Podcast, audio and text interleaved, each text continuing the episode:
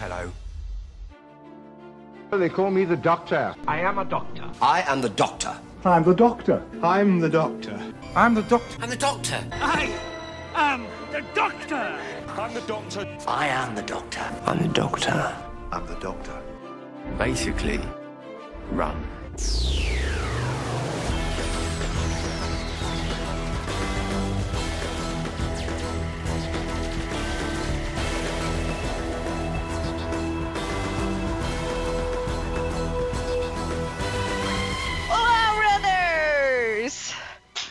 Podcast novo, ano novo, abertura nova.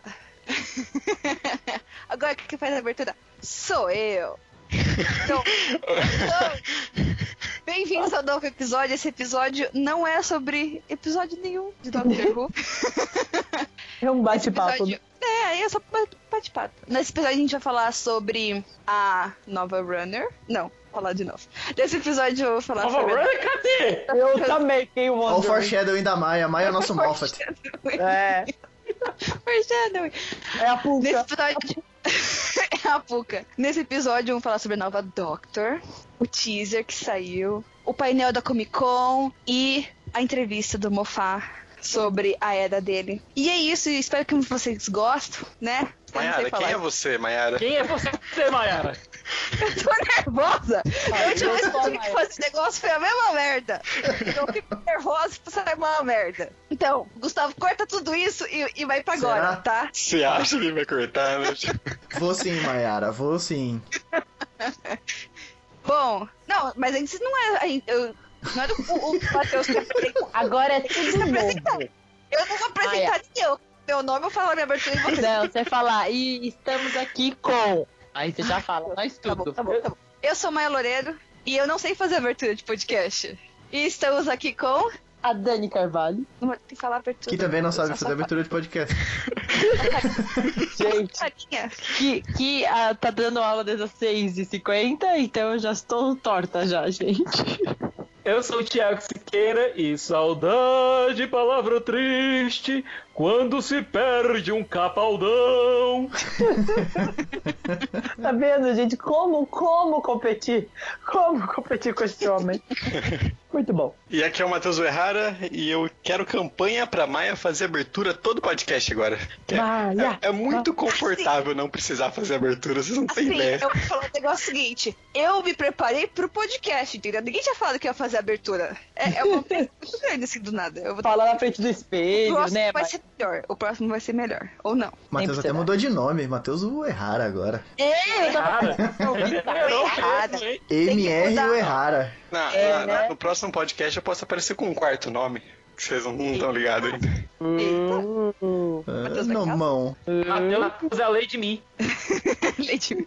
E eu sou o Gustavo e eu entendo muito o Moffat nessa, nessa entrevista, porque quando a gente fica desempregado, a, a úlcera vai embora, sabe? Tudo isso, a gente começa a sorrir pro vento.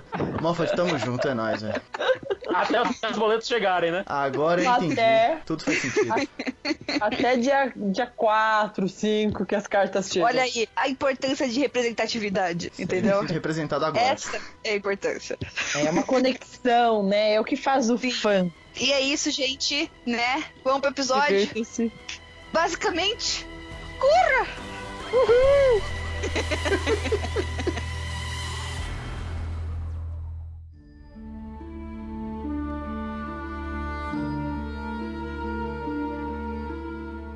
Meus queridos runners, estamos de volta depois de muito tempo. Saudades dos Muito, nossos muito colegas, saudades dos nossos ouvintes. Um hiato quase Sherlockiano, né? Oh, yeah. Qual que foi a última vez que a gente gravou? Olha, a gente, os quatro, eu não sei. No Natal, Vocês foram long, depois do Natal. Ah, é, eu e o Siqueira da última vez. É... Foi. Quando que foi isso, Sica? No Natal! Rapaz. No, né? Olha, os quatro eu achei um pouco preconceituoso com o quinto elemento, mas tudo bem.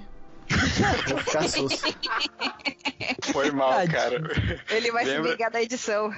Lembra que eu não sei. Lembra que eu não sei contar. É verdade. Eu que tô renumerando os episódios agora que o diga, né?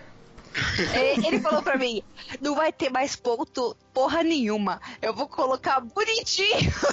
vai ter 20 pontos A gente tá que nem. A gente tá que nem o Chris Chibnall chegando agora e tendo, quem É. sabe, pegar tudo Certeza. e arrumar a casa de novo. Eu vou falar. Chibnall, a gente entende. Em minha defesa, a contagem de, sei lá, 16.1, por exemplo, foi consenso dos quatro na época. Foi, eu achei. Ah, foi. Foi. Porque se você me falasse vai ser em número romano, eu ia falar que ia ser legal também. Legal. Tudo É. legal. Vamos pular da quinta temporada pra, sei lá, oitava, não sei. Tipo, vamos. Vamos. Vamos, por que não? Não, mas pra nossa, é, pra nossa defesa, a gente fez isso pra ficar em dia com o que tava acontecendo na série. É mesmo, é mesmo. Tem, tem um especial de Natal que nem número tem. Daí, tipo, outro especial de Natal tinha número. Tem sim, chama, é 25 agora. Ah, eu gostei. Ele veio Se depois do chama 24, antes do 26, só pode ser o 25. Eu vi tudo, muito bom. Yeah. Segundo, né, Doctor Who, depois de 8 veio War e daí veio 9. Ah, é. Exato. Não... É mesmo. Nós aqui somos bastante herméticos em relação a manter sempre alguma relação com a Gustavo, série, é inclusive na numeração maluca. O do Gustavo ele é matemático, entendeu? Tem que fazer sentido pra ele os números. Não pode ter. Ah, esse episódio Amém. X. Não, não pode ter isso. E, gente, por falar em fazer sentido, certo? Por falar em fazer sentido. O que é que vocês acharam dessa entrevista, dessas entrevistas finais do Moffat? Eu curti pra caralho. E, assim, é legal porque muitas coisas que, pelo menos, eu não sabia, foram meio que esclarecidas ali. Né? Tipo, vamos supor, eu sabia que o Day of the Doctor tinha sido um episódio tenso de gravar, que o Moffat já tinha falado várias vezes que, tipo, foi horrível pra ele fazer aquilo, foi uma merda, ele odiou e tal, não sei o quê. Mas eu sabia, tipo, os detalhes.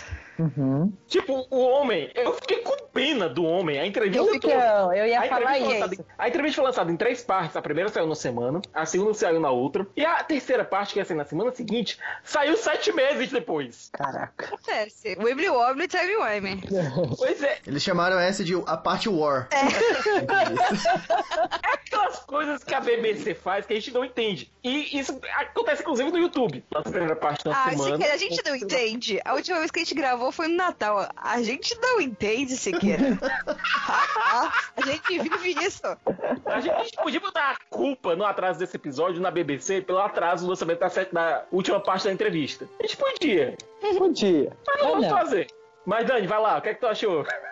Não, então, eu, eu gostei de ver este lado ser humano dele. Porque na minha cabeça ele não era tão humano e legal, gentil e querendo explicar as coisas, entendeu? Eu vou te falar, Dani, que essa é a minha observação também. Pro ver o Mofá sorrindo e levemente mais leve, é, é, uma experiência muito, muito bacana, assim, sabe? É Um lado mais né? humano. Ele é, e desabafandinho, né? Nossa, é. Quando ela faz umas perguntas do tipo, é, ah, mas você, você que cria, né, personagens é, é, femininos assim tão forte, não sei o quê. E, mas por quê, né? Tem um, um sentido. E ele, bem relaxado, assim, ele, não, não sei. Eu crio seres humanos misteriosos e fortes. E eu achei isso muito bonito, sabe? Eu achei assim, muito. Como se diz? Muito próximo da gente. E achei interessante saber a importância que a esposa dele, a Sue Virtue, teve na trajetória dele. Que, tipo, ele começa a entrevista dizendo que a primeira coisa que ele se pra Doctor Who, e isso é verdade, foi o especial lá do. Do Mr. Bean, né? The Curse of Fatal The Death. Curse of Fatal Death. Que é canon. É canon. Não, não é, É canon. É canon sim, Siqueira, é canon. é headcanon. É sim. É headcanon. Não, é canon. É canon de verdade. Assim como toda numeração bizarra em todo episódio, a gente sempre tem essa discussão em todo podcast. Né? Então tá tudo o bem. pobre, ele dizendo, olha, vai ser a única vez que eu vou escrever algo de Doctor Who. E foi a minha esposa que me arrumou um emprego. Por que, que ela fez isso? Basicamente porque é o seguinte, quando você tá fazendo esse tipo de especial, você tá fazendo, tá querendo arrumar gente pra trabalhar de graça, e ela, olha, quero fazer algo de Doctor Who. Quem que, posso, quem que pode fazer isso? Hum, eu moro com um fã de Doctor Who, que por acaso é escritor premiado. Logo, vamos botar esse filho da égua pra trabalhar De comédia ainda, né? de comédia. Porque De eu, eu sitcom. só tinha escrito. Sitcom. Sitcom. Então, cara. Então, E ele chega e diz, bora fazer Doctor Who. E ele diz, vai ser a única- última vez que eu vou escrever Doctor Who na minha vida, então eu vou colocar aqui todas as maluquices que eu sempre quis colocar. Ele colocou lá uma cacetada de Doctors. é, ele colocou o Master basicamente apaixonado pelo Doctor. é, ele colocou uma Companion se, se casando com o Doctor. tudo isso é canon até agora, Siqueira. Sim. Assim, nada que eu. É. Ele colocou uns e Time Wime ali bem malucos. Ele fez tudo que ele queria fazer e colocou o Doctor se transformando numa mulher no final do negócio todo. Olha Quando ele aí. achava que ele, ele tinha a verdade de escrever Doctor Who, ele colocou uma mulher se tornando o Doctor. Pronto. E fim. E ele achava que é pronto, era isso. Era isso. Acabou a minha vida com Doctor Who. Lá do engano, né? Lá do engano, seu mofá. Aí ele falou sobre como ele se aproximou do Russell T. Davis, pro, como é que o Russell T. Davis chegou pra escrever Doctor Who e tal. E é aquela coisa, quem não chora não mama, né? Quando ele soube que o Russell T. Davis tinha conseguido o trabalho de ressuscitar Doctor Who, ele mandou lá um e-mail dizendo: parabéns, cara, valeu aí, é o cara certo, é, é tu mesmo, rapaz. E aí o Russell T. Davis mandou: rapaz, olha, eu- a gente tem seis episódios garantidos. Se tiver mais seis, te chamo aí. Quem não chora, não mama, né? Uhum. Cara, foi aquele e-mail, Deus me livre, mas quem me dera, né? O que vai. Puta, toma essa bucha aí, ninguém sabe se vai dar certo, Deus me livre, mas quem me dera. Ah, cola aí, vai dar bom. E aí chega o Mofá, um cara que só tinha escrito sitcoms e ele tem dois episódios de 45 minutos pra escrever. Eu, eu- se eu fosse ele, eu tava em pânico. Tipo, era o trabalho dos sonhos dele, mas eu estaria em pânico. Porque eu nunca tinha feito isso. Então vamos fazer do jeito que der aqui, né? E não sei vocês, mas eu gosto muito, muito mesmo de Tempo de Charlotte e Dr. Dances. São dois episódios que, pra mim, são um ponto de virada na temporada. Assim. E aí achou, ah, já, já fiz aqui meu negócio aí. Todo ano tava lá o seu Mofá sendo chamado de novo. né? Ó, e se vacilar, talvez os melhores. É, são os meus preferidos da, da primeira temporada com o Nono Doctor, são esses. Ah, sim. Tipo, talvez, eu- ele, eu talvez tô- ele perca pra Dalek, mas é. É. É, Dalek É, também é muito junto bom. do Dallas também. Sim. Bota esses três aí fácil. E um dos três foi escrito pelo Russell, né, cara? Que é foda. Oh, well. Aí chega a segunda temporada, chega lá o nosso querido The Girl in the Fireplace, que pra mim é um- eu, eu amo, simplesmente amo esse episódio. É, esse episódio é o, é o que fez, tipo, pô, essa série é, é mais do que uma série, sabe? Foi o que trouxe essa sensação pra mim, assim. Pra mim é meu favorito sempre, assim. E aí a gente viu que tinha alguma coisa nesse menino com cabelo bombril, né? Porque é sério, vocês viram o cabelo dele é realmente bombril, viu? A luz lá, durante a entrevista, você via basicamente a cabeça dele era um amontoado de bombril ali um formato crânico. E veio Link, que pegou todo mundo de supetão, né? Um episódio é, sem Doctor, com muito Doctor. Só que aí vem uma coisa, a gente não sabia a época que ele estava negociando pra fazer é, The Time Traveler's Wife pra HBO. E ele começa a falar na entrevista, no meio da entrevista, de The Time Traveler's Wife. E esse filho da mãe começa a dizer, olha, o que eu brinquei lá com The the Fireplace, depois com a história da River Song, foi muito baseado no que eu tinha lido no livro The Time Traveler's Wife, que aqui virou aquele filme que eu gosto muito, com a Rachel McAdams e o Eric Bana, que Parei para sempre. E todo mundo que assistiu as duas obras sabe que o Moffat realmente chupinhou um uma coisinha de lá. E agora esse filho da mãe vai fazer uma série pra HBO sobre esse livro. Mais uma vez, um Deus me livre, mas quem me dera. Esse cara é o rei do foreshadowing, Sim. velho. Sim, ele é. Não é só no Doctor Who, é na vida dele Puta também. merda. Não, esse cara é tão foda no foreshadowing, é tão foda, que na última temporada de Copeland, ele tem um episódio que ele... Bom, ele... Copeland é basicamente sobre a vida dele, né? Ele tá colocando a vida dele lá de um ponto de vista, assim, meio Friends. E o personagem principal é um escritor chamado Steve, que tem uma namorada, que depois se torna esposa, chamada Susan.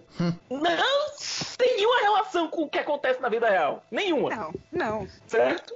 E na última temporada ela tá grávida. E ele se refere à parte do parto como a parte, a hora do John Hurt. E ele diz que nenhum homem consegue pensar num parto sem pensar no John Hurt em Alien. E chega The Day of the Doctor. Quem ele escala como War Doctor?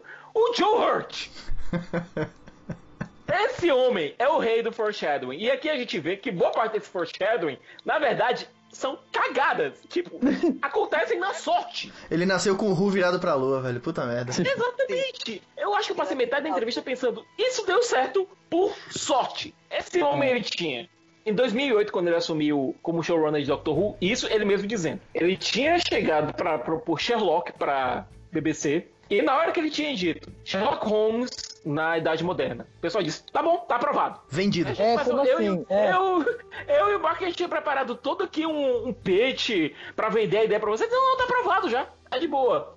E tipo, ele não tinha contado pro Mark Gates que ele tinha assumido o Doctor Who. O Mark Gates descobriu na hora do pitch. E ele ainda tinha Tintim, ele tinha um montão de coisa acontecendo ao mesmo tempo. Ele tinha Tintin e tinha outra série que já tinha recebido, recebido sinal verde da, da BBC, que rodou. A série deixou de existir porque literalmente o homem não tinha mais tempo. Ele tinha que cuidar de Sherlock. Ele tava terminando o script de Tim, que teve que chamar depois é a ajuda do Edgar Wright pra terminar, porque ele não tinha mais tempo, obviamente. E tava começando o Doctor Who. Não só. Ele, ele tava refazendo a série quase do zero. Você tinha uma tarde nova, você tinha fotografia nova, você tinha toda uma, uma dialética visual nova que ele tava descobrindo à medida que a série tava andando. E que algumas coisas não deram, obviamente, certo. Estamos falando com vocês, Daleks. Então, eu não sabia que isso era uma coisa assim mundialmente não aceitada, entendeu? Aí quando a, a- a menina falou na entrevista, eu falei, ó, só, não, não é só a gente que é chato, é uma bosta mesmo. Era uma bosta mesmo. E o pior é que ele diz, olha, a culpa foi minha. A culpa não foi da equipe de design, a culpa não foi do pessoal dos props, a culpa foi minha. Eu fiquei prestando atenção demais no primeiro bloco de episódios e não fiquei prestando atenção no segundo. Eu não sabia que a gente tinha que prestar atenção não só com a forma que a coisa começa, mas como a coisa anda. Parecia óbvio. Cara, só que não. foi muito engraçado ele falando que, não, porque aqueles Daleks, eles ficavam, eles eram muito bonitos, eles eram muito visuais, em cima do palco, maravilhoso, no mostruário, maravilhoso, só não ficava bem na TV, né, que é onde precisa ficar bem. Justo, ah, ok, ok, né, só esqueceu de ver o básico. Pois é, pois é.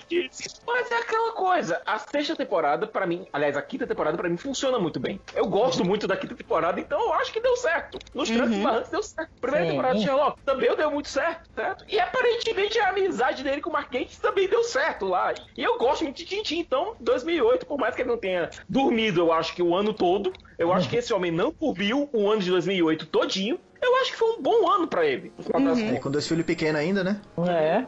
Pois é. um filho de menos de 10 anos em casa. Como é que esse homem conseguia tempo pra sei. respirar? Eu já comecei a ficar com pena dele ali, porque quando ele ficava dizendo, olha, quando eu chegava a fazer Doctor Who uma vez por ano e fazia minhas coisas, era minha era de ouro. Eu ficava, pô, tu, tu andei em Doctor Who com quase 10 anos, cara. Aí Né?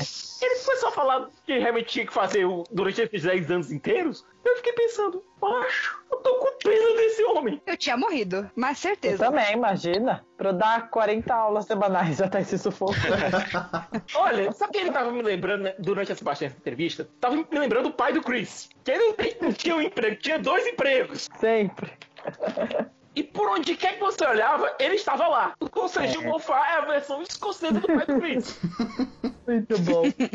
Uma parte muito boa dessa entrevista foi que eu achei foi quando a menina perguntou se com o trabalho de showrunner vem essa responsabilidade de sempre mudar as coisas, de ficar inovando e tudo mais. E ele nem pensou quando ele disse que não. Ele foi automático. Sim. Ele não, não é não. É, a gente muda quando precisa e tal, assim.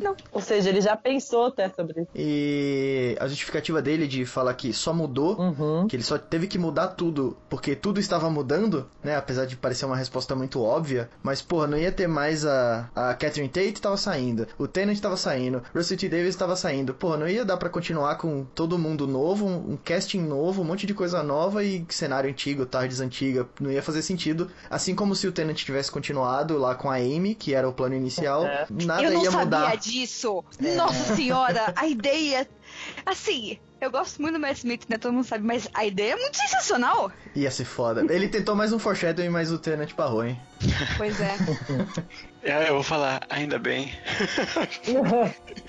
Olha, se o Matt Smith não tivesse entrado ali, naquele ponto, eu acho que ele não teria entrado na, no ano seguinte. Eu acho que não teria acontecido. Eu acho que foi o raio que caiu exatamente na hora certa. E você vê que o Mofali fala muito que escalação de elenco é a arte sombria da televisão. Eu Então, também se a acho. gente- Se a gente pegar, a gente não. O público, público maior, ele não pensa em era Moffat, em era Davis, ele pensa em quem? Em era Eccleston, em era É. Tennant, em era Smith, Sim. em era Capaldi Sim. certo? Então, a gente se liga muito no cara, na pessoa que é o Doctor ali. A gente tá entrando agora na era Jodie, que pra nós também é a era Chibnall, é o começo da era Chibnall, mas pra muita gente é o começo da era Jodie Whittaker. É. Uhum. Apesar, apesar de que, por exemplo, é, pode ser que a era do, do Capaldi tenha muitos episódios ali que sejam manchados, entre aspas, assim, por conta do, do próprio Mofá, né? Assim como a, a Judite agora tá na mão do, do, do Tibnon, querendo ou não, porque ela depende de uma boa história, né? Sim. Mas no, no fundo a gente só olha pro, mais pro, pros atores do que do, do, pros,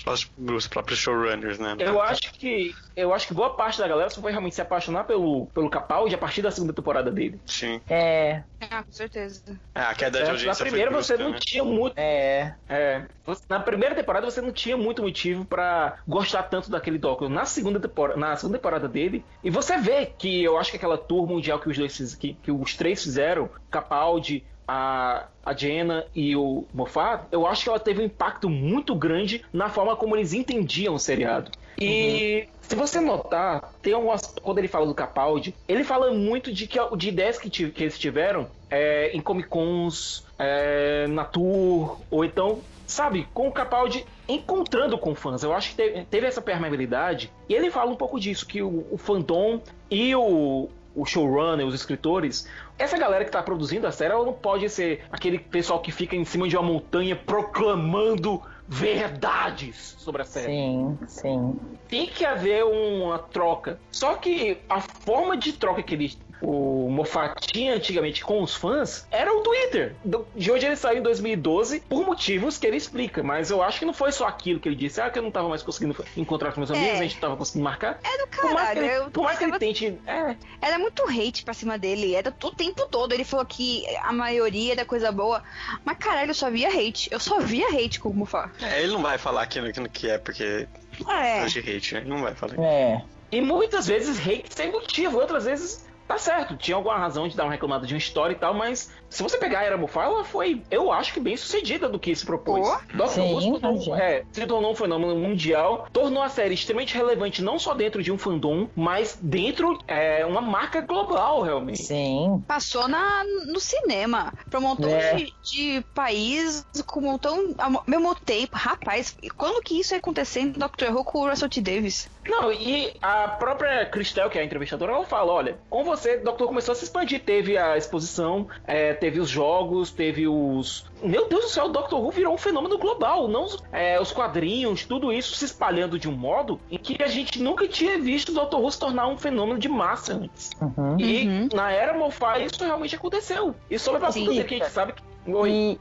e você que é o entendedor de números e épocas, foi ele quem, quem trouxe oficialmente pra América, como a gente entende hoje, pra América do Norte? Tipo, Não, não, já tinha chegado. É. Já tinha Mas, tido tipo, um painel como de é hoje? Who na virada, é, na virada da quarta para os especiais. Tanto é Tá. que eles exibiram o primeiro especial do Tennant, o The Next Doctor. Não, não foi, não sei se foi o primeiro ou foi, foi o segundo especial do Tennant, mas exibiram um especial do Tennant na Comic Con, com ele lá presente. Então já tinha uma presença da série nos Estados Unidos, mas foi na era Moffat que realmente se tornou um fenômeno global. Uhum, entendi. É, na época do, do Russell T. Davis, eu acho que ninguém pensava em fazer uma tour global passando por oito países, sabe? Uhum. E olha, a gente vê o quanto esse homem trabalhou. Se fosse ver nesses 10 anos, acho que ele envelheceu uns 20. É, Ele falou sobre a, sete- a- a sexta temporada, que a BBC disse, olha, a gente vai precisar cortar a série em duas metades. Eles disse, então vamos fazer isso funcionar aqui, vamos colocar aqui um, um cliffhanger da primeira para a segunda metade. Mas eu acho que, se você pensar bem na sexta temporada, a primeira perna da temporada é muito boa. Sim. É, É, a você segunda é uma um- bosta, né? é, você tem um episódio fraco é dos piratas, mas você Aham. vem pra segunda perna, você tem um, um episódio bom, muito bom, aliás, que é o do Let's Kill Hitler.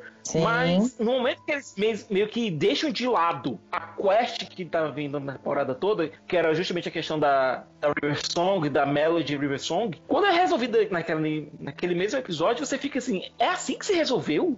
E tipo, isso acaba infectando os episódios seguintes. Uhum. É. Certo? E que você fica nos episódios seguintes, "Ai, mas, mas, mas, o que que aconteceu? Sabe? Meio que infecta e acaba não resolvendo direito. E você vê que o Moffat, ele tem realmente uma crítica muito forte a fazer quests de temporada. é, você vê que ele mesmo diz, olha, eu, eu coloquei aquele negócio no David the Doctor de vamos encontrar Gallifrey, mas quando eu pensei bem, não funcionava esse negócio de, ah, abriu a tarde, não é Gallifrey, ah, abriu a tarde, ah, ainda não é Gallifrey, ah, não é Gallifrey. né?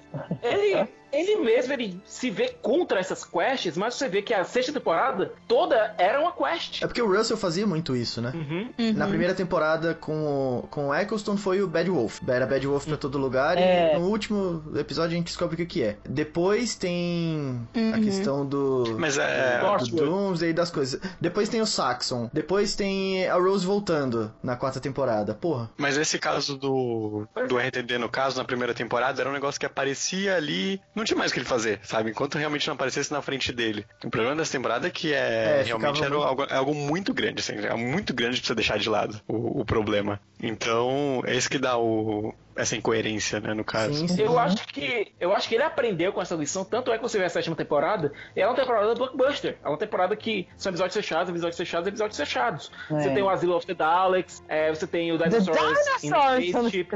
In a Spaceship! Até Oi, hoje. falando do, do Asylum, eu não sabia que o Russell T. Davis estava ali, rapaz. Eu, eu não sabia. Se alguém falou isso, eu não lembrava, não. Não, na verdade, parece o Russell T. Dalek ali, quando ele apareceu ali. Aquele Dalek é do Russell T. Davis. Sim, ele, sim, é da cara então. dele. Ele cedeu o bicho pra, pra lá. Tipo, eu acho que tem essa brodagem lá entre showrunners, sabe? Aí, Ah, cara, sim. vamos aqui, ó. Pega aqui e tá emprestado. O que me impressionou mais no Mofá, se bem que não me impressionou tanto, que é bem do feitio dele. Ele tem uma porcaria de um Whipping Angel no jardim dele. Sim, é muito Né? cuzão, vai se fuder. Eu achei isso animal, cara. E aí a, a entrevistadora, mas você não tem medo, não? Ele, não, eu que criei. Foi muito cuzão, fala igual ele, velho. Medo. Ele foi muito tipo, eu tenho medo- de pagar boleto, sabe? Tipo, É. basicamente.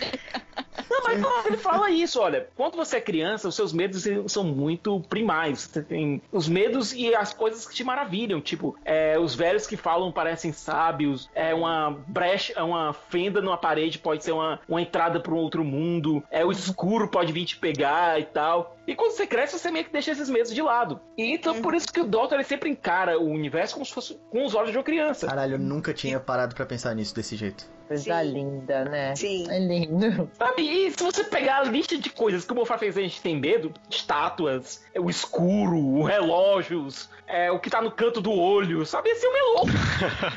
É. Mas são, e são coisas que adultos não teriam medo, mas que crianças poderiam ter realmente medo. Ou seja, o terror continua no DNA de Doctor Who, mas esse terror da forma mais primal, da forma mais infantil, da forma realmente de um conto de fadas. Uma coisa que eu gostei muito que ele falou, olha, Doctor Who, ele, ele pode sobreviver, mas ele não vive no espaço como Jornada nas Estrelas ou Star Wars. Ele vive na floresta, no meio do caminho entre a escola e a casa. Hum. Sabe, ele tá aqui com a gente, ele tá nas nossas percepções mais infantis e primais.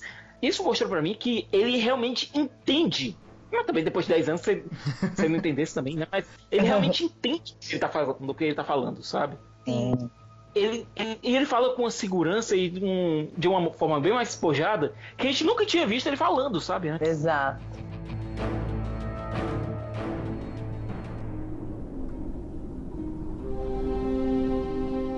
Aí quando ele fala, olha, você não podia começar. É uma forma meio cuzão de colocar, mas se você pensar, é realmente verdade. Você não podia começar a primeira temporada de Doctor Who com uma Doctor. Não dava. O show ainda precisava se entender o que era antes dele revolucionar algo que já havia sido colocado. Uhum. Você não podia colocar o segundo Doctor da série como uma mulher. Também não dava. O show ainda. O, o seriado ainda estava muito na infância. Você podia colocar o terceiro Doctor, que seria o Matt Smith, como uma mulher. Mas você pegar o David Tennant e substituir por uma mulher seria um choque muito grande. Agora, quando você viu o Matt Smith e você vê aquela gag dele pegando no pescoço e dizendo: Eu sou uma menina, eu sou uma menina. Ele dizendo: Não, não, não, não. Porque ele vê o cabelo dele mais liso, ele, ele vai direto pro tomo de Adão pra ver se ainda ele é ele, sabe? Você começa a plantar ali a ideia. Aí na temporada seguinte, na temporada seguinte, você coloca a general, o general se regenerando na generala. Você coloca a Miss, o Master se regenerando na Miss. Você planta a ideia e a partir daí sim você pode jogar um Doctor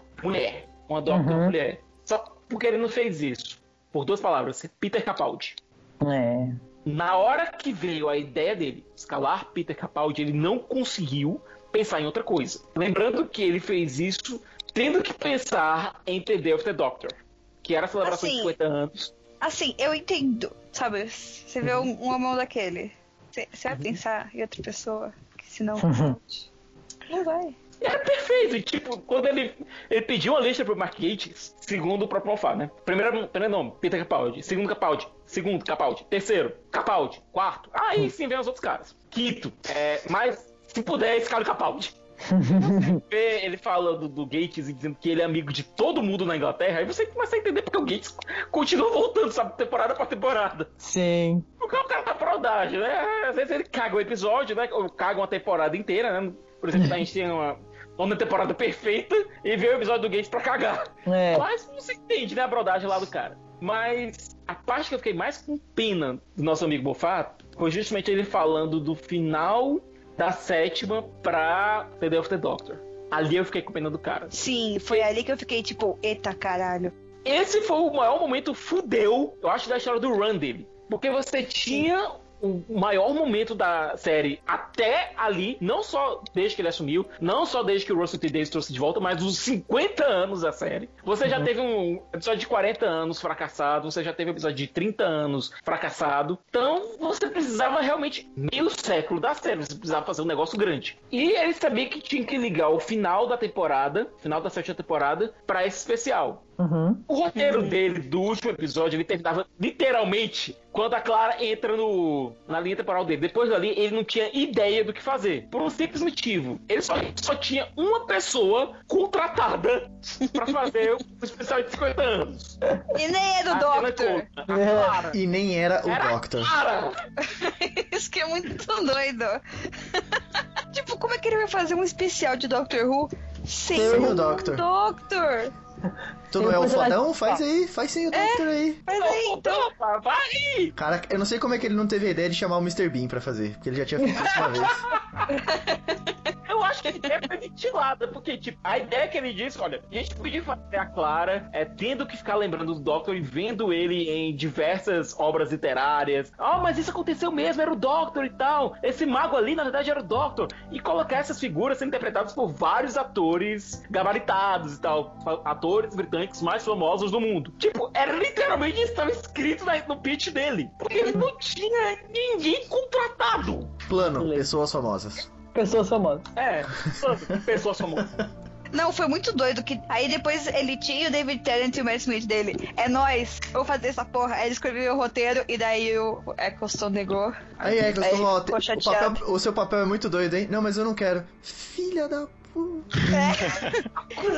Ó, ó, a BBC fudeu. Eu vou ter que escrever isso tudo de novo, não vai dar tempo. Isso foi no almoço. Eles dois estavam juntos, estavam almoçando quando o Eccleston disse não vai rolar. Eu tinha pego vinho, sabe? Tipo aqueles seriados antigos com ex-namoradas que os caras fazem alguma merda e jogam vinho na cara do outro, sabe? Sim. Eu tinha feito isso, eu tinha jogado a taça de vinho ou uísque, porque eu não faço escocês, né? Na cara do Eccleston. E aparece aquele Muito- filtro da Avenida Brasil na cara dele, né? As bolinhas coloridas e tudo mais. Aí ele chega e diz: Olha, eu tenho uma ideia. E se a gente tiver um Doctor secreto? Parou na hora que falou sério isso. A numeração! Caralho, isso foi Não, bom. Não, não, não, não. Eu vou foder a numeração! Eu, eu gostei As pessoas têm tatuagens! Eu Né? achava que o Moffat tava cagando a numeração. Eu tava- achava que ele tava cagando grandão, tipo, pra caralho. E, e não, ele se preocupou com isso. Tipo, não, gente, as pessoas têm tatuagem do- dos números. A gente não vai foder os fãs desse jeito. Não vamos, mas Aí quem, Não, galera, já tem arte aí quem disso. convenceu? Um monte. Quem, quem convenceu ele? O Gates! Ah, mas olha, tem que ir pra frente. Esse negócio de ficar só vendo catálogo passado aí, dá certo, não. Tem que ir pra frente, tem que ter coisa nova, rapaz. Eu gostei dele falando assim, I ask Mark many things. Deve ser o tempo todo. Hey Mark, total, eu imaginei assim também. McDonald's or Burger King? Deve ter, assim, tipo no speed dial, sabe, do celular. Aperta Sim. um. É nem a esposa. O um deveria ser a Sul? Não. Um é o Mark. Gates, o dois deve ser a Sul. A Siri no celular do, do Moffat é o Mark É. Gates. E agora, né? Tipo, e agora? Devo fazer não sei o quê? Mark? Aliás. Mark? Aí vem, vamos escalar esse Doctor secreto. Quem a gente pode chamar? É, a primeira ideia foi o John Hurt, porque ele já tinha falado da parte do John Hurt lá em Copeland. Eu tenho certeza que essa ideia tava na, na, no meio da cabeça dele desde aquela época. E segundo ele, faltavam quatro semanas pra porcaria do episódio ir ao ar. Meu Deus, que medo. Era engraçado ele falando assim: ah, quem que a gente pode chamar pra fazer um Doctor Secreto? Ah, putz, porra, não tenho nem ideia. Caraca, não tenho nem ideia. Aí ele, pô, ia ser louco se a gente conseguisse chamar o John Hurt, né? Assim, alguém tipo nível John Hurt, né? Porra, que foda. Mas quem que a gente vai chamar? Caraca, não sei. E aí? Porra, também não sei, não sei, não sei. Ah, manda pro John Hurt, né? Vai que. Muito legal. Colou. Ô, John Hurt, é nóis, é nóis. Colou, é tipo. Ô, John Hurt, não seria louco se você participasse de Doctor Who? Tô dentro. E, tipo, a forma que ele racionalizou a, a ideia de escalação de Hurt eu achei muito boa. Porque ele precisava não, ser, só- não só ser um ator foda, mas um ator foda que você consiga enxergar fazendo o Doctor Who naquele intervalo entre o Magan e o Eccleston. O Eu cara que achei bem realmente. thoughtful, tipo, é uma coisa que, né, normalmente você não pensaria nisso, só pensaria, ah, colocar um ator qualquer tal. Não, ele se preocupou com um ator que poderia ser o Doctor nesses 16 anos de ato. Eu achei muito foda ele pensar isso. Ele é muito É, fã, né? Uhum. Aí o Jean Hurt veio, arrasou o episódio. E o pior, ele descrevendo é, The Death of the Doctor, é um episódio impossível de você saber a ordem que as coisas estão acontecendo. Sim. Uhum. O que é que acontece antes desse episódio? Qual a parte que começa primeiro? É a do Paul Magan? É a parte do, do John Hurt? É a parte do Matt Smith? É a parte do David Tennant? Que- Qual é a ordem aqui? Mas funciona. A questão é, funciona. Você consegue colocar uma pessoa que nunca assistiu Doctor Who antes pra assistir o the Doctor e funciona. É. Sabe lá Deus como, mas funciona. Uhum.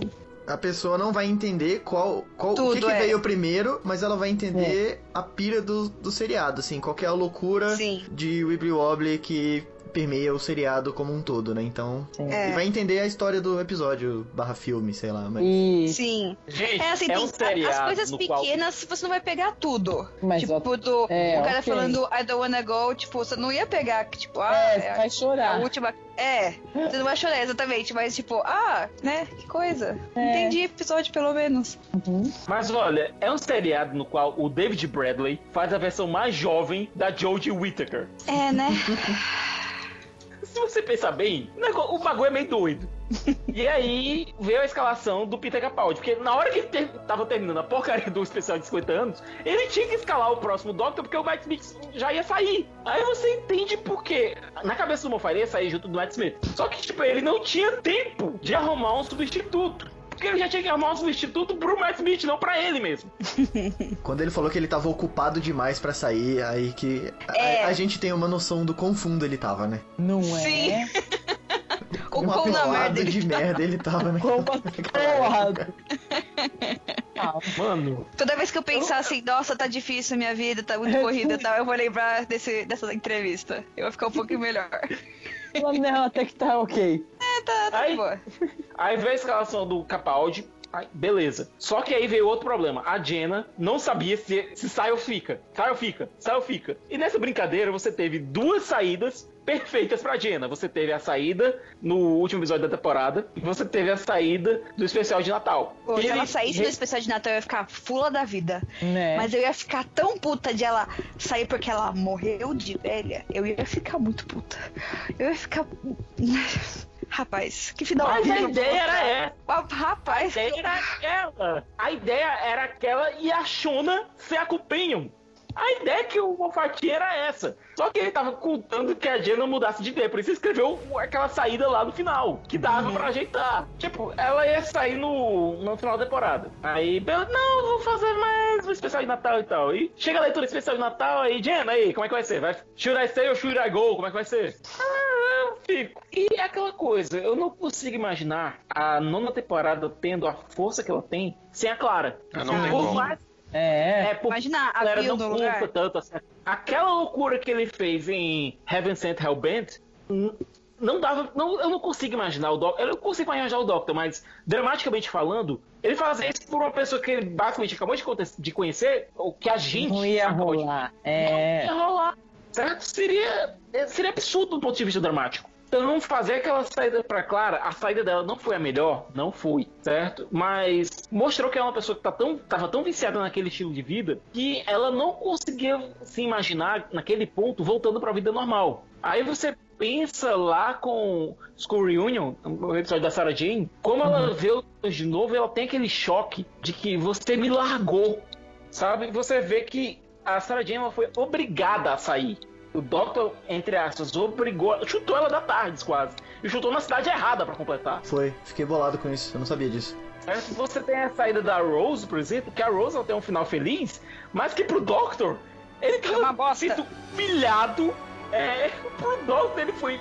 Teve a humilhação de ver ele mesmo como humano ficando com a mulher que ele amava. É como o próprio Moffat diz. Ele não conseguiu ser o herói da própria história romântica dele. Tem a Marta saindo porque quer realmente. Você tem a saída da Dona, que foi uma das mais traumáticas possíveis também. É mais Sim. triste, cara. A da dona é mais Foi, triste. é a mais de triste de todas, é o pior de todas. Eu não consigo não chorar. Você tem a Amy, que teve um final feliz forçado com o Rory.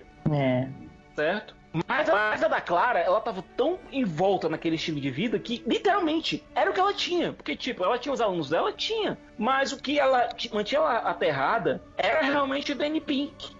Você tira o Danny da jogada, a Clara não tem nenhum motivo mais pra ficar na Terra. Uhum. E foi o que aconteceu. Ela acabou, fez aquela saída lá e o Capaldi ficou, entre aspas, sozinho. E você, você teve aí o encerramento da história de amor da River Song, que pra mim foi um bom encerramento. Se a River Song voltar pra Jodie de uma forma que faça sentido, beleza, mas pra mim a personagem não precisa mais voltar. Ponto. Ah, é que inclusive, quero a ver- série. Eu quero ver ela junto.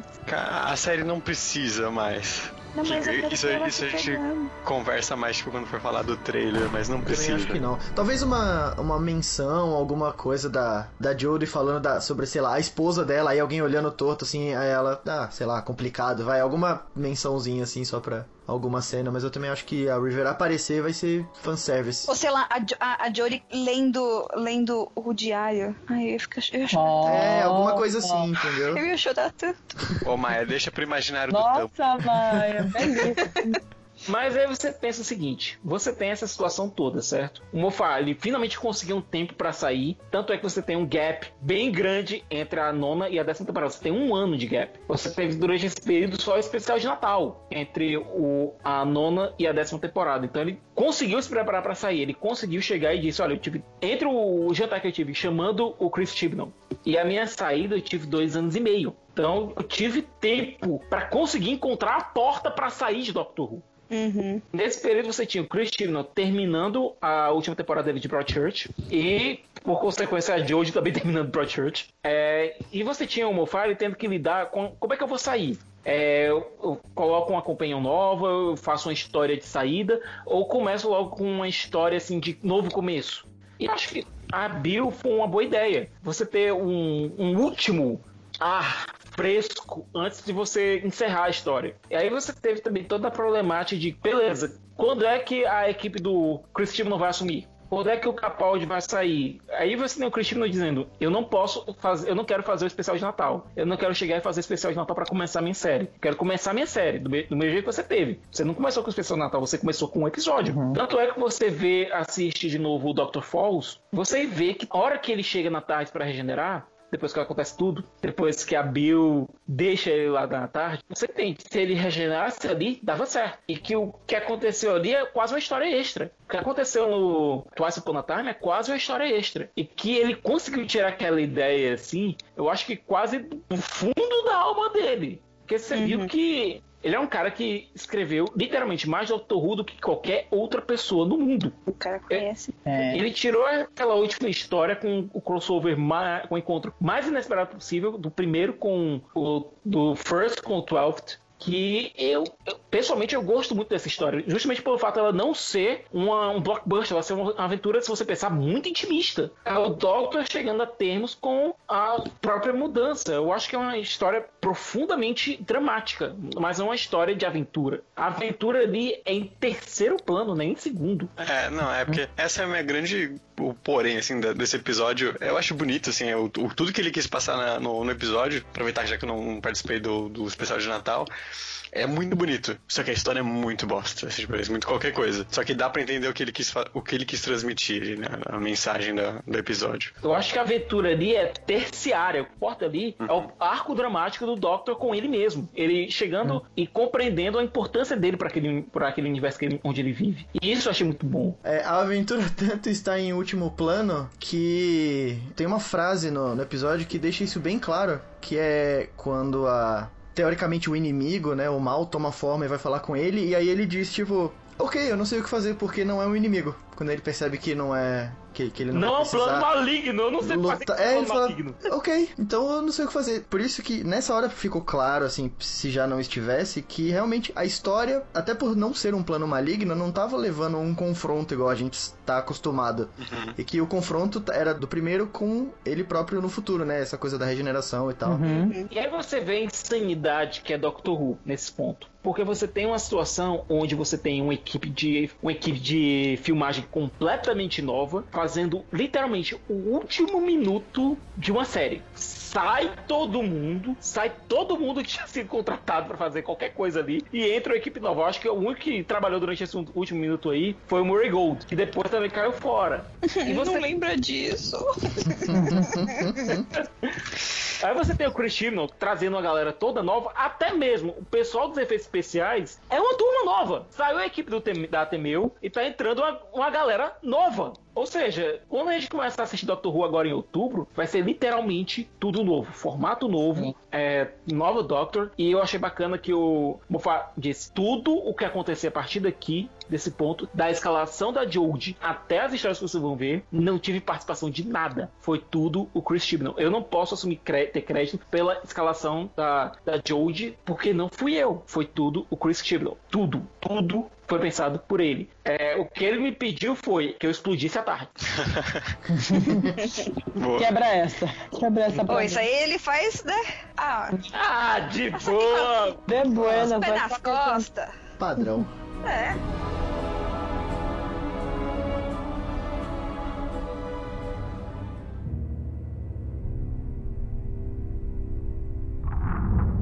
A gente tem algumas informações desse painel da Comic Con que teve, com a exibição do primeiro trailer e tal. Vão ser 10 histórias dessa primeira temporada. Todas elas vão ser standalones, ou seja, vão ser histórias isoladas. Christina disse: olha, vai ser a temporada mais acessível pra galera que quiser começar agora. Uhum. Então a gente deve ter pouquíssimas menções ao passado da Doctor, certo? Que Mas assim, a é gente teve algumas menções já no teaser. Uhum. Uma só, pelo menos, que eu lembro. Mas eu, eu achei legal que teve alguma, pelo menos. A Porque revista? eu- eu- Isso, porque eu achava que, sabe, tipo, legal que eles querem fazer uma coisa nova pro pessoal, né, que ainda não assistiu Doctor Who, pra começar a assistir. Porque assim, a entrada da Jory vai atrair muita gente que nunca tinha assistido Doctor Who ainda. Vai, vai, vai, vai vir uma galera. Mas nenhuma coisinha. Vai, vai, vai.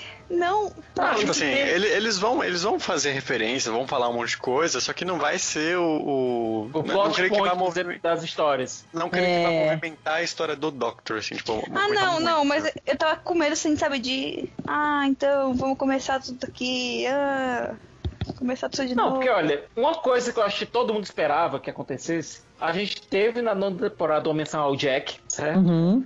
E o Chris Chibnall ele trabalhou muito tempo em Torchwood, então a gente esperava que é, com a entrada dele agora em Doctor Who, talvez tivesse uma menção ao Torchwood, então o Jack aparecesse em um, um ou dois episódios, mas pelo andar da carruagem isso não vai acontecer pelo menos não nessa temporada. O que eu acho uma pena, porque eu acho que todo mundo aqui queria ver pelo menos o Jack em um episódio, só é, dando uma olhada assim pra Doctor e dizendo, hum, mudou, hein? É. Sim, like in the view.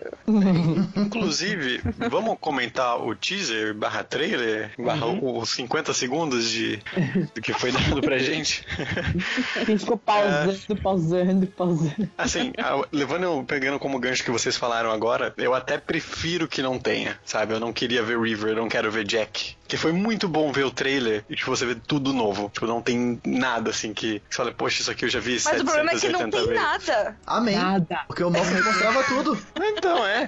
não, não, isso é legal, isso é legal. Eu tava até comentando com o meio, eu falei assim, ah, ano passado a gente soube tudo logo no começo, né? A gente soube do Master logo no começo. Isso eu É. achei muito bosta. Mas, tipo, nenhum cheirinho. Não. Assim, é, A gente só sabe que não vai ter Dalek. Ah, É verdade. Não, pera aí, o que ele disse foi, olha, faltam duas semanas de filmagens e até agora não apareceu um Dalek. Ah. Gente, nos últimos Com anos de Doctor certeza, Who, eu também pensei que vai aparecer. É. nos últimos anos de Doctor Who, a gente não teve literalmente um ano, um ano sem um Dalek. Até mesmo no ano que não teve episódio de Doctor Who, que foi no durante a, a nona para a décima temporada, aquela aventura que apresentava a Bill, aquela mini aventura, aquele mini comercial, tinha um Dalek. Pra dizer que todo ano tem um Dalek nessa caralha. Mas é por questões contratuais, não é isso? Pois é, eu não sei. Porque os Daleks são do Terry Nation. Pois é. Da família, eles não são da BBC, é cedido. E se eles não fizerem, eu lembro de ler alguma coisa assim, que se eles não fizerem, não usarem pelo menos uma vez por, por temporada Por ano. lá pra exibição, eles perdem o direito de usar. Eu acho que no mínimo a gente vai ter um Dalek aparecendo num vídeo de flashback. Que nem teve no. Na primeira temporada que, tipo, ah, tinha um. aquele museu, aquele, aquela É, coleção isso daquele maluco. É, que Tinha, apareceu a cabeça de um o Cyberman. É. É. Vai ser essa merda. Vai ser essa merda. Ou ela tirando umas coisas da tarde, assim, no baú, e aí puxa. um- É, faz sentido. Assim, Puxa eu entendo que coisa. pode ser chatice minha, tipo, ah, porque quando fala muito você reclama, quando fala pouco você reclama. Mas. Eu Mas tá aqui pra isso, né? um demais, um pouquinho mais. É, acho que vai ter mais um trailer, né? Até outubro, possivelmente deve ter, né? Alguma coisa. Outubro já sai a série, então se sair algum trailer, deve sair em setembro. É. Não, a mas gente vai sair sabe. no cinema, né? É, BBC sem ninguém pedir, né? Dessa vez sem ninguém pedir, Pois já se é. mexeu, né? E assim, olha, a gente tá mexendo aí os pauzinhos pra fazer exibição no cinema aí do primeiro episódio, sabe? O Brasil! Olha aí, Mas, podia é- fazer encontro dos ouvintes. no Né? cinema. Eu não sei se eu vou conseguir ir pra São Paulo. Ah, Thiago. Ué, é capaz o Thiago sair de Fortaleza e chegar e eu de Campinas não chegar, é, velho. Não Caralho. Matheus, é um busão de. Deu na hora, Matheus. É um- Puta merda. Então, Matheus, é 20 reais, Matheus.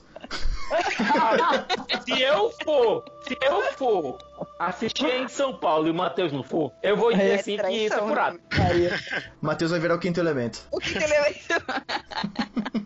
Quando falar do Matheus, fala, que Matheus? Hum, Eu que vou falar mais quatro. é. Eu acho que pelo esse teaser de 50 minutos, considerando que são, tipo, 10 episódios de quase uma hora, né? A gente pode falar disso aqui, eu acho que abertamente, né? Que vazaram algumas coisas, algumas cenas é, do primeiro episódio da, da Jodie, é, com alguns diálogos e tal. De todo modo, a gente consegue ver que ela é uma Doctor muito energética. Eu acho que ela é tão energética quanto o Matt Smith, por exemplo. É o que foi falado até na Comic Con, né? O- os atores estavam falando disso. que ela tem uma alegria de estar vivo, que aliás é um tremendo contraste que você vê o Doctor no final do Twice Upon a Time, ele tava, ele tava pensando seriamente em se deixar morrer. É. Enquanto essa Doctor, ela tá alegre de estar viva. Uhum. Só até esse contraste. E é aquela coisa, você sai de um escocês meio zangado, é, velho e branco, pra uma mulher. E as cores, né? Ela é muito, muito alegre, né? Uma coisa bem É. viva, assim. esse casaco gigante dela, belíssimo. As cores do Capaldi, mesmo as mais abertas, ainda tinham um quê muito fechado, sabe? Ainda tinha um quê, assim, sabe, de, de coisa séria. Enquanto isso, você vê a, a Jodie vestida com um casacão, com uma, uma camiseta com um prisma, É, suspensório. suspensório. Não tá aquele ridículo que o sexto Doctor usava, certo? Meu Mas tá Deus. uma coisa assim muito mais aberta, muito mais divertida. Uhum. É, essa- é, pra ser sincero, é isso que eu quero dessa temporada. Eu não quero, tipo, nada muito ousado, nada muito tenso, nada muito sombrio. Eu quero episódios divertidos, assim. Sim. Que é o que faltou muito nessa última temporada. Não teve episódio divertido. Era, tipo, todo episódio que tentava ser divertido era uma bosta e os outros eram sérios demais. Mas você tá bravo. Então, Uhum, Essa última temporada foi feita pela DC, cara, aparentemente. Porque tava, tava tentando ser muito dark e ficou é, uma bosta. Ficou uma merda. Um horror, um horror. O que eu fico preocupada dessa temporada é a, da gente tá muito acostumado com o tipo de narrativa do Moffat, Uhum. né? O Wibbly Wobbly e tal. E daí a gente chegar co- com o Chris. Que Chris, né? Com o Cristiano. A gente chegar com o Cristiano e daí a gente, sabe, estranhar. É, mas eu acho que a gente vai sentir isso mesmo, hein? Vamos levar um choquinho. Tipo, pra mim, eu vejo esse tipo de narrativa do Moffat como isso é Doctor Who. Hum. Tipo, essa coisa meio confusa, meio doida, tipo Day of the Doctor. Isso é Doctor Who. Aí vai vir o Cristiano e daí eu vou ficar meio perdida, assim, sabe? Uhum. Mas eu acho que ele vai trazer essa velocidade, né? Que eu sinto uma velocidade enorme. Tá contando as Uhum. coisas que tá acontecendo e, e explodindo tudo na nossa cara. E eu acho que isso eles não transformariam, por exemplo, numa novela. Entendeu? Tipo, uma Uhum. coisa bem lenta e e a pessoa falando Mas, do olha, eu pensamento dela. meio preocupado, sabe? Porque vamos pensar aqui um pouco, certo? A gente tinha o Russell T. Davis e o que os dois vieram de um background que variava entre drama e comédia, certo? Uhum. Mas com muito mais leveza. Se você ver o corpo de trabalho do Russell T. Davis e do Moffat pré-Doctor Who, é muito leve, é muito divertido, são coisas mais pra cima, sabe? Uplifting. Completa o você pega, né? você pega o corpo de trabalho do, do Chibnall, você tem um, né, trevas, tristeza, depressão. Dalek Sabe? de biquíni. Não, Dalek não, é, é Cyberman de biquíni. Aham. Que cena, né? Que cena. Lembrei agora do Christopher Então Death. É, então, Dalek Bumps. É, Eu confundi, eu peguei um pouco dos dois, confundi assim rapidinho. Mas é que tá. A gente não sabe como o nosso amigo Cristiano vai lidar com a leveza que ele tá querendo propor. Sabe? E, e isso me deixa um pouco apreensivo pra ver o primeiro episódio. Ansioso, mas também um pouco apreensivo. Porque até agora eu não vi um, Cristi um Cristiano divertido. O máximo que eu vi disso, e foi algo que eu gostei, foi lá, lá no The Power of Three, da sétima temporada de Doctor Who. Que é um episódio que eu revi recentemente. E eu gostei do que eu vi, sabe? Da dinâmica do Doctor com a Amy, com o Rory, é, com o pai do Rory. Funcionava muito bem, sabe? Ao mesmo tempo que ele, com, ele fez uma apresentação muito boa da Kate que, que é um personagem que eu queria ver de volta, e a, a Kate se assustando quando visse a Doctor agora, sabe? É, por mais que eu acho que a gente não vai ter Kate nessa temporada. De novo. Infelizmente, é um personagem muito bom. Uhum. Eu tô sobre essa, essa hype da, do primeiro episódio, de como vai ser a próxima temporada. Eu também. Eu, eu sei que eu vou ter uma certa estranheza no, no início, né? Porque tudo tá mudando. Foi a mesma coisa de quando mudou do RTD pro, pro Moff lá no Eleventh Hour. Mas eu estou 100% confiante no Tibnall, porque assim, quando escalaram a Jodie, eu fui ver imediatamente Broadchurch. E eu adorei, cara. Eu sou É demais. pela série. Não, demais. Broadchurch é foda. Broadchurch é demais, cara. E assim, é, se eu tinha alguma dúvida de que ele podia escrever histórias boas, morreram logo, sei lá, nos primeiros episódios da primeira temporada do, do Broadchurch. Sim. Então, assim, eu sei que qualidade vai ter. E eu tava duvidando também um pouco dessa questão do humor que você falou, se que tipo, ah, se ele é engraçado, porque ele é mais trevas do que os outros dois. Mas, justamente na, na entrevista no painel da Comic Con, é, eu vi ele bem solto, bem leve, rindo, fazendo piada e tal. Uhum. E ele só não fez mais piada do que a própria Jodie lá, mas eu achei ele bem. A Joey tava loucaça. Ah, tava, Tava tão engraçada. Ela fez referência a Brooklyn Nine-Nine, ela é, cara, ela, Sim! ela é Ela é demais. Não, o É. encontro dos elencos, cara. É. Foi demais, eu quero. cara. Sensacional. Ah, Ai, meu Deus. Eu quero esse crossover pra ontem, na minha mesa. É muito bom quando, quando dois fandoms bons colidem assim, eu acho ótimo. Ué, Sim. pai. E ele não tem nada a ver, é muito Eu estou, eu estou representado dos dois lados.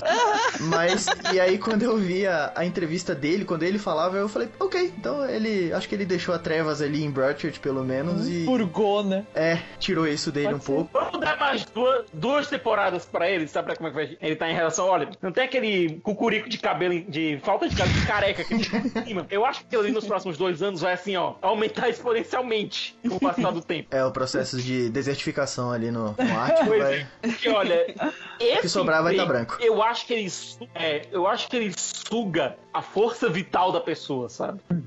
Você vê o Mofá, você acha que ele tá na casa dos 60 já. É legal que a mesma sensação que o Moffat teve com o Capaldi foi a que o Cristiano teve com a Jodie. Tipo, ele viu o audition dela e daí, tipo, tá, vamos ver outros auditions, mas vai ser a Jodie. Mas é essa, é. Né? A gente só tem que ver outros porque é a coisa profissional de se fazer, mas a minha escolha eu já fiz, né?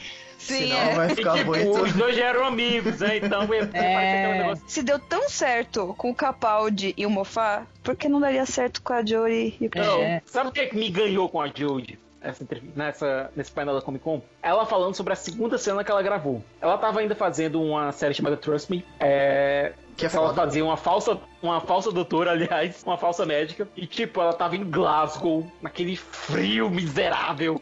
E tava no quarto do hotel e precisava improvisar, fazer a cena lá, né? Então ela pegou uma caixa de sapatos, colocou uma cacetada de fio, de, de iPhone, de, de notebook e tal, pra fingir que era uma bomba que ela tava desarmando. É esse momento, mãe, mãe bebe, sabe, que eu acho que caracteriza Doctor Who, entendeu? Esse negócio de você conseguir fazer com um orçamento zero, alguma coisa que pareça séria. Primeira temporada. Falar com propriedade, né? É. É, falar com propriedade, exatamente. Entendeu? A gente assiste Doctor Who, a gente assistiu todas as encarnações do Doctor, pelo menos uma história ou outra. A gente sabe quanto esse seriado sofreu com falta de dinheiro. A gente sabe quantos atores tiveram que vender através da interpretação quando a direção de arte não tinha dinheiro pra vender com o visual, sabe? Na hora que a, a Jojo ela consegue vender uma cena dela desarmando uma bomba com uma caixa de sapato e fio de, de iPhone e de notebook, eu acho que ela já consegue ganhar nosso respeito aí. Uhum, claro. Tem um- uma coisa no trailer que eu, que eu gostei muito também, foi o lance do convite, né? Que é ela, ela meio que convidando o, basicamente o pessoal a, a ir com ela, sabe? Tipo, ah, vamos, vamos junto nessa temporada, assim. Foi muito bonitinho o jeito que ela fala, cara. Foi... E, e o negócio dela falando que ela, tipo, meio que ajudou a cast os companions. Hum. É, ela, ela falando que, tipo, ela já tinha sido escolhida e ela até participou de alguns auditions, tipo, ela estava lá lendo o Doctor, mas estava só, tipo, n- não falaram que era, ela era o Doctor, né? Ela estava lendo como É. Doctor. E daí, é, tipo, no caso dos três companions, ela chegou pro Christian e falou, ó, são esses três aqui.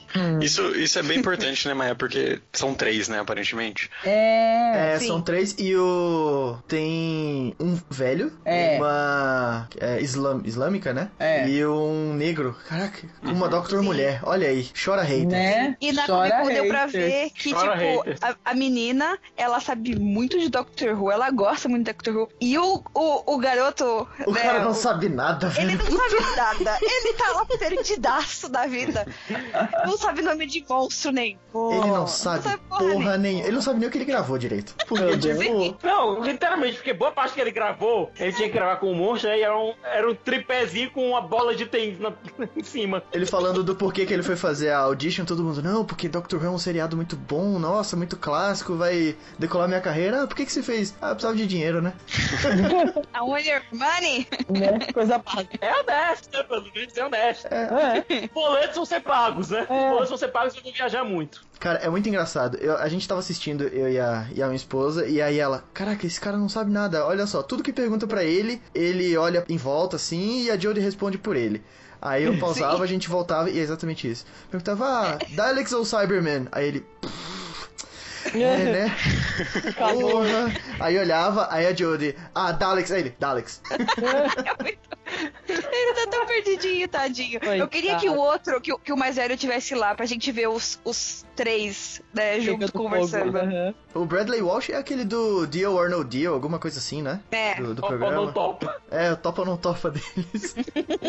Agora, se você pensar bem, olha, o Bradley Walsh, ele vai ser. Eu acho que ele vai ser um meio Ian, sabe? Tipo, um cara que tá duvidando de tudo que tá acontecendo. Provavelmente. Mesmo tudo está acontecendo, sabe? Sim. Ele É. vai ser um personagem engraçado. Uhum. A menina, a gente sabe que ela é policial, certo? Então ela deve ser um pouco mais ágil, deve ser um pouco mais de ação. Entendeu? E o cara. O, o meu medo deve ser outro Mickey, entendeu? Meu É, Deus. então. Espero que não. É, esse- Vocês também. É isso que eu ia meio que comentar, que são três pessoas, você tem que desenvolver os três, mais a nova Doctor, Então. e ainda fazer uma química entre eles, né? Tipo, é a minha única preocupação com a temporada até agora é isso, se não vai ter um personagem sobrando ali no, no, meio, da, no meio da série, no meio da, da temporada inteira. Mas... Ou se eles viram pensar- só, se- né? É. Se a gente pensar aqui, olha, a gente tem a questão do Mickey, porque ele demorou pra crescer como personagem e muito. Tipo, ele passou a primeira temporada toda como um inútil. Ele foi ter alguma utilidade no meio da segunda temporada, sabe? E quando começou a ter utilidade, ele saiu da série. É, o Rory, ele começou meio inútil no primeiro episódio dele, mas já depois, na segunda aparição dele, já se mostrou um cara que tinha parado, estudado pra entender tudo que estava acontecendo. O Rory E era um cara cresceu que muito. É. foi, e tipo, de um episódio pra outro isso aconteceu, Uhum. sabe? Porque passou um tempo dentro da série que ele- a gente via que esse personagem evoluiu. E Cresceu na final- série e nos nossos corações. Isso. E no final da primeira temporada dele, quando ele chega e diz, eu vou guardar essa caixa aqui com todas as minhas, as minhas forças, você fica, esse cara é foda! Esse cara deu um murro no Doctor! Esse É cara é nariz, foda! então. Uhum. Entendeu?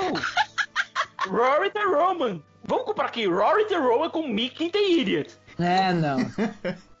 Sabe? Não, o Mickey é um Tem uma bosta, diferença aqui. Deus. Então, é aquela coisa. O meu medo é você ter um, um cara que seja um Mickey durante uma temporada inteira.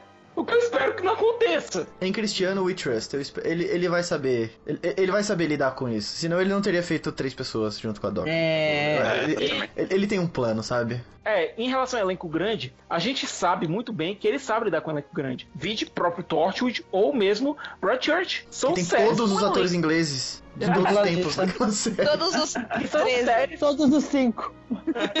são séries com elencos grandes e que funcionam muito bem, que todo mundo tem seu espaço. Agora a questão é, Broadchurch era uma história longa, certo? Era história, são histórias contínuas e longas. Aqui não, a gente vai ter histórias que são standalone. Então você vai ter que fechar aquele arco, mas mesmo assim conseguir desenvolver os quatro personagens muito bem. Então, boa sorte pra ele. Né?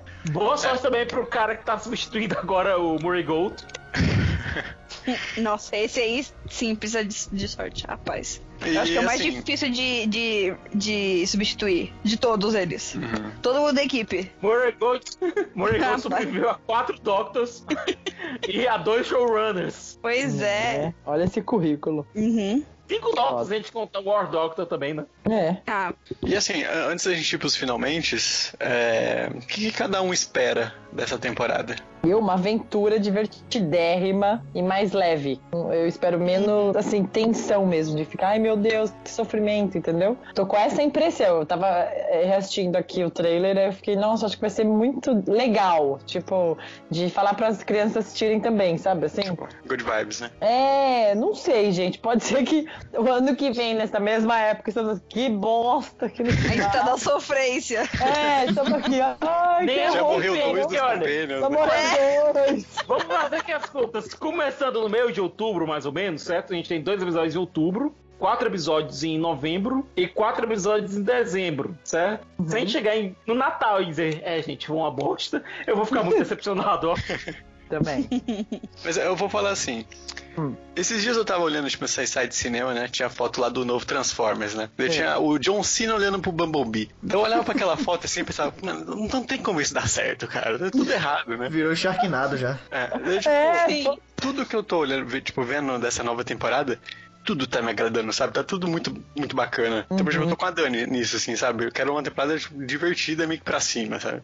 Se for tipo, episódios bons, tá valendo, assim, já valeu a temporada. É. Já pensou que louco começar a temporada com a Jory morrendo? Já pensou Seria que louco. Com o primeiro cara, né? É, se fosse pra começar com ela morrendo, ia, tinha que ter aquele. Como é que é? O, o record scratch, freeze frame. É, esta sou eu. Você deve estar se perguntando como eu parei aqui. Muito bom. Tá chegando, hein, gente? Meu Deus, tô aqui olhando. É muito agora, é muito agora já. Chegou. Daqui a menos de dois meses a gente tá- vai estar conhecendo a Jodie. Anuncia agosto- logo essa data, sabe? Porque fica mais barato comprar passagem, caso eu precise comprar passagem, sabe? É verdade, né? É. Até o Basically Run saiu antes da temporada nova, né? Então. E vai sair pelo menos mais um até lá. Aê! Pelo menos. É isso então, né, gente? É isso, né? É isso. É é isso. Cara, eu estou com a expectativa, só pra fechar aqui. Você ainda tá com esse nós quatro na cabeça, hein, Matheus? Faz tempo que Ah, pô, tá. Eu não falei nada, na verdade. Eu, eu nem comentei, entendeu? Ele tá esquecendo de nós É, a três. Maia também, Maia. A gente tem que Nós fazer o nosso aqui. próprio Basic Run. Pô, foi mal. É. Emba- Embala a conversa, eu já nem A sei o que fazer falou, cara. Basically Run, run Faster. A minha expectativa pra próxima temporada é tá bem alta mesmo, que assim como o Matheus, tudo que eu tô vendo tá me agradando muito. E eu, eu já vi, né, Cristiano trabalhando com a, com a Jodie antes, e foi foda, cara. O que ela conseguiu fazer ali em Broadchurch, depois o que eu, o que eu vi de Trust Me, né, que eu, que eu tava na hype também, já engatei os dois seriados, ela é muito foda. Ela é muito foda. Então, eu estou esperando me apaixonar de novo Assim como eu me apaixonei na nona temporada, que foi a temporada que eu assisti e fiz assim, é isto. Eu não, não teve isso na décima, entendeu? E eu Teve um acho pouco que- disso no especial de Natal, mas só um pouco. É. Você e eu fomos os que mais É, tipo, descer um pau aqui, né? Pelo que eu me Sim. lembro, assim, na décima. Então, sentir isso de novo é muito bom, cara. Esperando me apaixonar de novo pelo seriado e descobrir de novo, porque agora é tudo novo mais uma vez, né? Então, É. a gente vai saber o mesmo tanto do que quem tá entrando agora vai saber do seriado. Sim. Eu acho que é importante, ainda mais a gente que já conhece Doctor Who, de ir pra nova temporada com a mente aberta. Sim. né? O, o showrunner, né, nunca trabalhou com uma série assim desse tamanho, né? Apesar de ele gostar muito de Doctor Who, né? Pode levar um tempo, né, para ele se acostumar, pra Doctor se achar, pra Uhum. Eu acho que o importante é você saber. Lógico que tem que ter senso crítico e tal, mas eles ficaram meses e meses fazendo as coisas, sabe? Tenta, tenta, assim, ter a mente mais abertinha, Oh, sem yeah. preconceitos e tal. É o que, é o que a Jodie fala no. A Judith, né? No caso, fala no trailer, basicamente, né? É. É, tudo muito novo pra mim. Tipo, vem comigo, né? Vamos Vocês são meus ouvir. bons. É total. Vocês querem ser meus novos amiguinhos, né? É, é total convite pra gente, né? Foi isso que eu mais gostei de verdade no trailer. Eu me senti tão convidada. Sim, Não O é? trailer eu, eu senti se- sendo mais pra gente que já assiste Doctor Who do que pra pessoas que ainda não assistiram. É, foi muito um convite. Achei Sim. bonito. Ainda mais pra tipo o pessoal que tava muito. Pros, pros negotários, né? É, torcendo o nariz. Eu também imaginei É. sendo assim. Pra Ela, ele- tipo, ah, tá. Ela não foi tipo, ah, seus bosta, vai se tomar no cu. Não, foi Sim. tipo, ah, ó, Aguarde e a confie. gente tá aqui. Sim, ficou- Vem com a gente. É. E ela é muito carismática. Ela, ela, o sorriso dessa mulher, meu Deus do céu, cara. Ela, tipo, você quer dar um abraço dela depois de ver ela sorrindo, sabe? Uhum. Uhum. Ela já é nossa amiga, né? É. Mas é aquela coisa, sabe o que eu também espero? Aquele momento que ela vai dar aquele discurso foda que vai deixar todo mundo com o joelho derretido, entendeu? E, e todo mundo dizendo: essa é a Doctor. Joelho derretido. Eu adorei. Já- Já vou roubar essa expressão. Pode falar que a. Ah, então é isso, gente. Eu acho que foi bom pra retomar, né? Falar agora sobre as entrevistas, falar, comentar sobre a Comic Con e o trailer novo, né? Acho que vale a pena também pedir desculpas pelo, pelo tempo que a gente ficou sem gravar. Mas assim, a gente ficou esse tempo todo sem deram. gravar, mas agora, sabe, ano novo, vida nova, Basic É. Heroes novo, site novo. Feed novo Sabe? também. Sim, então, aí você tem que falar sobre isso que a gente não falou ainda nesse podcast, se com licença. Gente, o nosso site mudou. Nosso site está novo e melhor. E agora, né, o endereço é diferente. Agora é basicallyrunpodcast.com.br. E talvez o Twitter também tenha zoado. Vamos esperar. Esperemos. Vamos ver. se mudar, eu aviso. Ahn, O feed mudou O também. e-mail, sim, o feed mudou, o e-mail mudou. O e-mail, assim, eu não sei se a gente tem e-mail ainda. Vai estar na descrição o e-mail, gente. Vai estar na descrição, isso. A gente avisa. Assim, né? Vocês querem falar com a gente? Ó, o Facebook ainda tá show. Tá. Nosso grupo do Telegram também, dos, dos runners, tá Telegram show, tá e a gente bota as novidades lá, então. É. e daí vai estar tudo na descrição, o, né? O grupo no Facebook, o grupo no Telegram. E os nossos Twitters ainda estão funcionando. Olha. Os pessoais. Então, se vocês quiserem me seguir, meu minha arroba no Twitter é arroba Maia Loureiro. A minha conta tá bloqueada. Ai, meu Deus. Mas assim, eu aceito as pessoas às vezes. Então, vamos lá. Às vezes, eu aceito as pessoas às vezes. E agora vocês falam nos seus arrobas, porque eu não vou falar de todo mundo, não. Ah, tá Ah, era tão tão bom. bonitinha.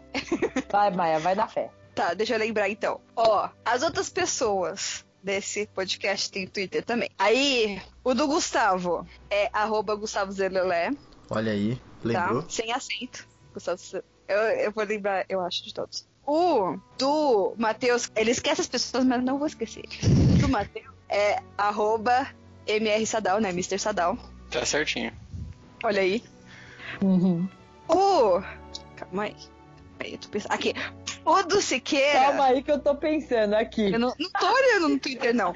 O do Siqueira é arroba Thiago Siqueira F. Certo? Certo, porque eu estou olhando aqui. É. E a da Dani. A da Dani aqui. A da Dani é arroba drive underline star. Olha que memória. Olha, você viu? Caraca. Uma memória fotográfica, parece que tava olhando no Twitter, rapaz. É, demais, demais. Aproveita e fala dos projetos de todo mundo também, Maia. Vai daí, Mayara. A Dani não tem projeto. Porque assim, não, não, é o seguinte. Eu só quero falar do meu podcast. O resto dos podcasts eu caguei. É, Caguei hoje- por rapadura, caguei por, caguei por Coutinho, caguei. Não, não tem outro podcast. Mas se vocês Mas querem ver, é cinemacorrapadura.com.br. Muito bom. O site do Coutinho eu não sei. Aê! É coutinho.com.br? É Tumblr, mas tudo bem. É coutinho.tumblr.br? Não, é coutinho. eu não sei. Tá tudo na Procura descrição, lá. tá tudo na No descrição. Twitter tá lá, arroba Continuum. Aí você acha lá. Agradecer, E- todos, agradecer todos os runners bonitos que, após o tweet da Maia, o último tweet do nosso Twitter, né, antes dele desaparecer, foi maravilhoso, cara. Todo mundo que reagiu ali foi, ó, de aquecer o coração, cara. Foi, foi É. lindo mesmo. É muito legal. O feedback tanto no Twitter quanto no Telegram é muito, muito show. O Facebook é meio parado, mas o resto, rapaz, o Telegram é sensacional. É, e agradecer o grupo dos runners que ajudou no, no site novo a escolher qual ia ser o nome. É, eles ajudam a testar o feed e tudo isso. Eles sempre têm pessoal lá pra, pra, pra ajudar a gente e pra mandar notícias e, e coisas de Doctor Who lá, que todos nós amamos. A parada do o dia que foi pra des- decidir o nome novo foi sensacional, cara. Os caras estão de parabéns.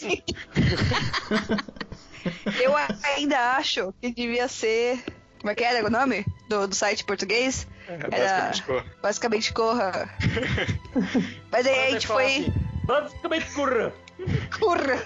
Então é isso aí, gente. Muito obrigado. Espero que vocês tenham gostado. E até o próximo podcast, que eu espero que não demore. É nóis. Yeah.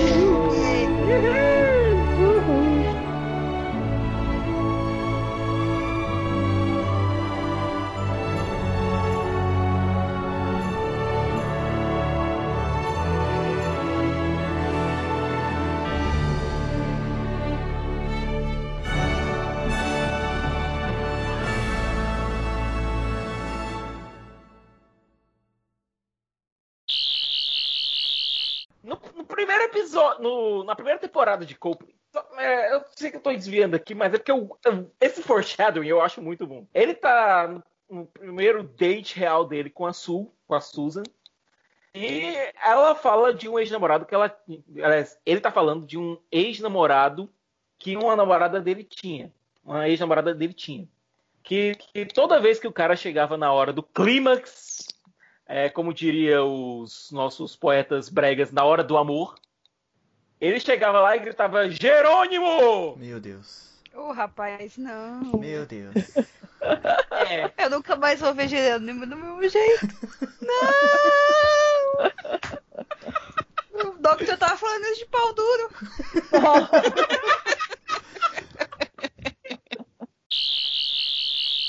Vamos lá! Como é que começa? Vamos lá, eu já amei, já amei. Do jeito que você quiser, ué. Mudou tudo. É, Mudou Então novo, vamos vida lá. nova. Eu não sei fazer abertura. Fala bem-vindos e bem-vindas. Bem-vindos. Dr. Neutral. Doctor É, é, é generous. Bom, vamos lá.